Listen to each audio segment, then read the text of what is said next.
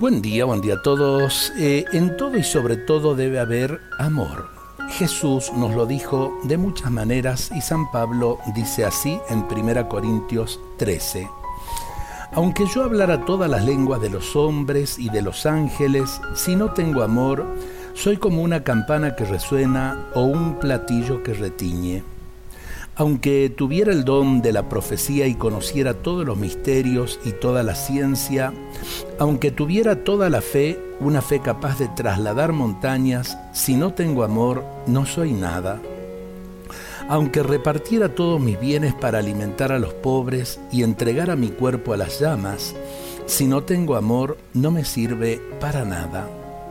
El amor es paciente, es servicial, el amor no es envidioso, no hace alarde, no se envanece, no procede con bajeza, no busca su propio interés, no se irrita, no tiene en cuenta el mal recibido, no se alegra de la injusticia, sino que se regocija con la verdad.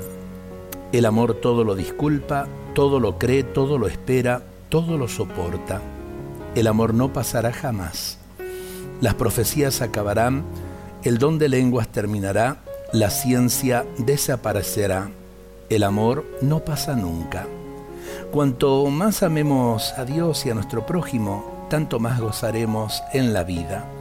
Muchas veces buscamos motivos de alegría por cualquier camino y el camino del amor es el camino seguro de la plenitud y la felicidad. Dios nos bendiga a todos en este día.